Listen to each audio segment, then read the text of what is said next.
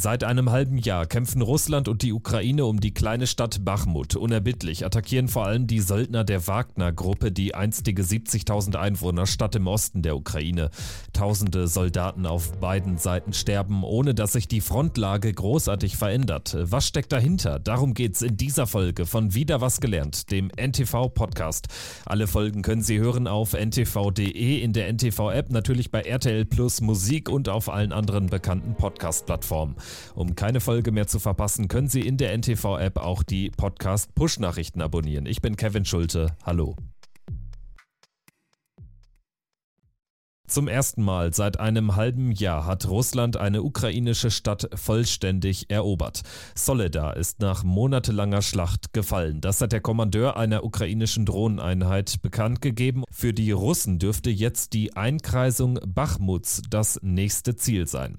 Bachmut liegt 20 Kilometer südlich von Soledar, hatte vor dem russischen Angriffskrieg rund 70.000 Einwohner. Jetzt sind nur noch ein paar Zivilisten übrig, wie Zelensky gesagt hat. Momentan sollen nur noch 7000 Menschen in der Stadt leben, heißt es. Seit gut sechs Monaten versucht Russland Bachmut zu erobern. Bisher ohne Erfolg. Das Ergebnis sind tausende tote Soldaten auf beiden Seiten. Kaum eine Schlacht in dem mittlerweile schon fast einjährigen Ukraine-Krieg ist so blutig. Von einer erbitterten Pattsituation, die den Rhythmus eines Schwergewichtskampfes angenommen habe, schreibt etwa die New York Times in einer Reportage. Die ukrainischen Soldaten an der Front berichten, sie hätten das schlechtere Material, seien aber viel flexibler als die russischen Angreifer. Ja, das hat damit zu tun, dass die ukrainischen Streitkräfte sich in den letzten acht Jahren, vor allem im Donbass, sehr tief und umfangreich eingegraben haben. Wir haben also hier grob angesprochen drei Verteidigungslinien, die tief gestaffelt sind. Es ist den Russen gelungen, an äh, mehreren Stellen die erste Verteidigungslinie zu durchbrechen. Das war unter anderem dieser große russische Erfolg bei Popasna. Aus ihrer Sicht großer Erfolg. In Wirklichkeit waren es nur 40 mal 40 Kilometer, die man dann in Besitz genommen hat. Ähm, Bakhmut ist jetzt quasi die nächste Verteidigungslinie. Es ist ein massiver Stützpunkt. Die Ukrainer selber nennen es die Festung Bakhmut bereits. Wenn man also quasi auch diese Festung einnehmen würde, würde man in die nächste Verteidigungslinie kommen, dann bereits in die dritte und dahinter wäre das offene Land. Darum also wird hier so verbissen gekämpft. Und jetzt bei Bakhmut äh, drängt sich der, der, Vergleich auf quasi mit dem Fleischwolf, wo also versucht wird, quasi von russischer Seite die Ukrainer anzusaugen, genau in die Reichweite ihrer Artillerie und sie dann zu zerstören. So analysiert Markus Reisner die Schlacht um Bachmut bei NTV. Der Oberst vom österreichischen Bundesheer kann nachvollziehen, warum sich die ukrainische Armee in den monatelangen Kämpfen aufreibt.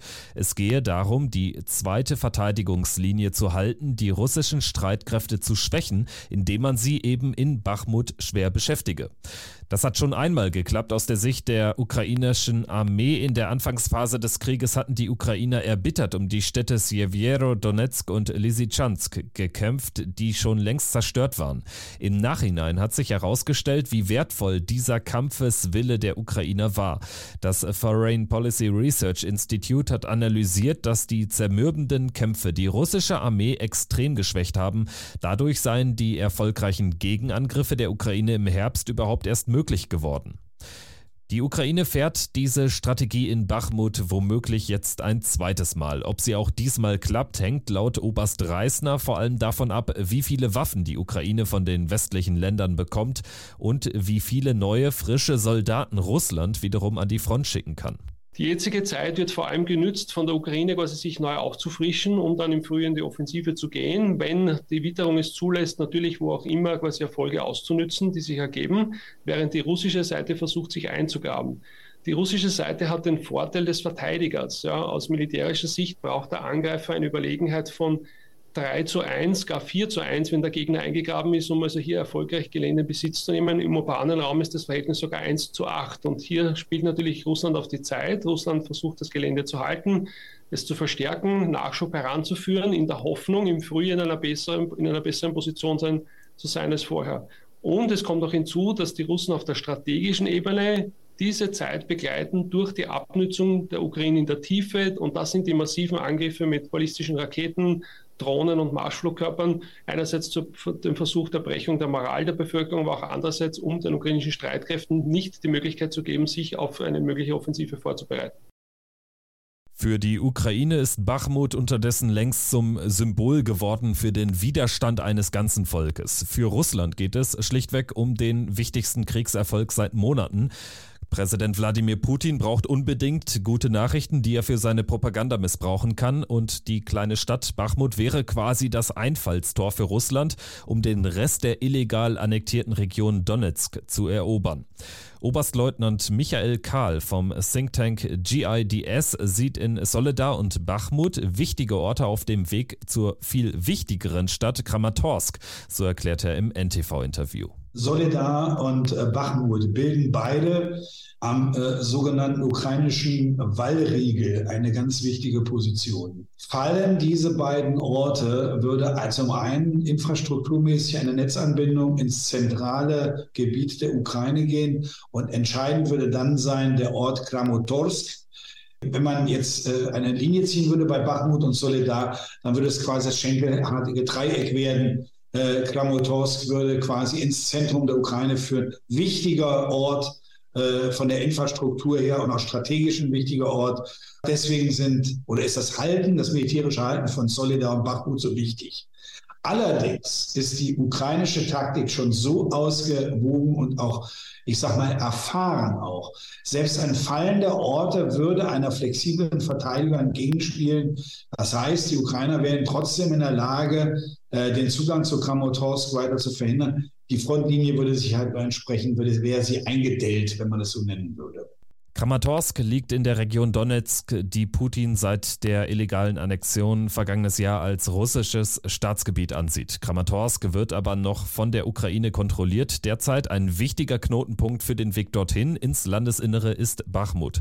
Doch bis ins mehr als doppelt so große Kramatorsk sind es noch 50 Kilometer und die Ukraine hat weitere Verteidigungslinien aufgebaut.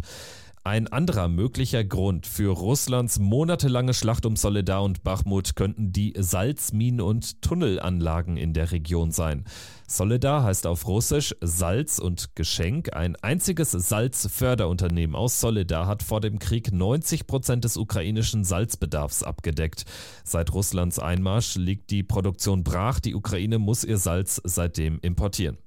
Auch Bachmut ist für seine unterirdischen Tunnelanlagen bekannt. Hier werden rund 70 Meter unter der Erde Schaumweine in ehemaligen Gipsminen hergestellt.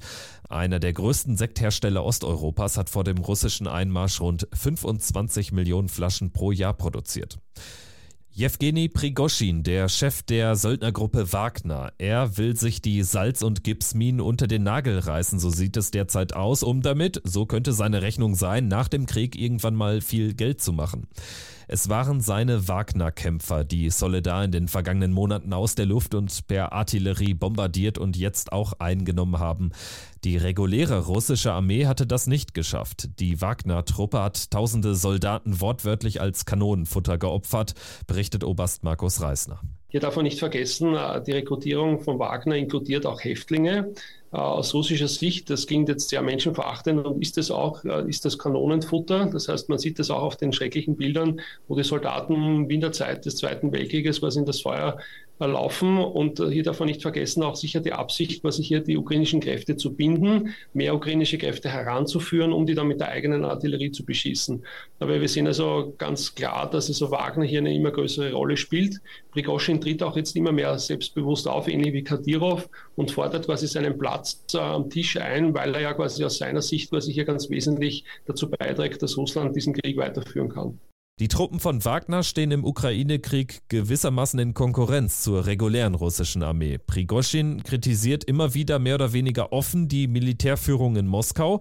Gleichzeitig lobt er seine Kämpfer meist überschwänglich. Sauer war Prigoschin, als die russische Führung zwar verkündet hat, dass Soledar eingenommen wurde, aber die Wagner-Söldner nicht erwähnt hat. Es werde, Zitat, ständig versucht, die Siege seiner Gruppe zu stehlen, so Prigoschin. Daraufhin veröffentlichte das russische Verteidigungsministerium eine Erklärung, die den vermeintlichen Mut der Wagner-Kämpfer in Soledar gelobt hat. Der Vorgang zeigt, wie selbstbewusst Prigoschin geworden ist und wie er den Kampf um Soledar und Bachmut vielleicht auch nutzt, um sich selbst in Stellung für höhere Aufgaben im russischen Staatsapparat zu bringen. Manche Experten und Beobachter sagen ihm sogar nach, er wolle Nachfolger von Wladimir Putin als Präsident werden. Wenn zum Beispiel es tatsächlich gelingen sollte, dass Wagner in der Lage wäre, Bakhmut zu umfassen und einzuschließen und er also quasi dieses Ergebnis dem Präsidenten präsentieren könnte, dann würde natürlich das äh, seinen entsprechende Rolle steigern. Ähm, es wäre dann sogar die Frage zu stellen, ob möglicherweise dann die Person Putins in Gefahr sein könnte, äh, wobei man da also noch keine Anzeichen dafür erkennen kann.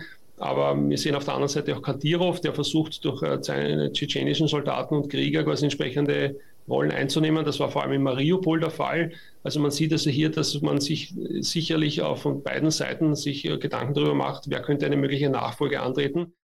Ob Prigoschin aber ernsthaft als Putin-Nachfolger in Frage kommt, sei derzeit noch nicht zu beantworten, macht Markus Reisner deutlich.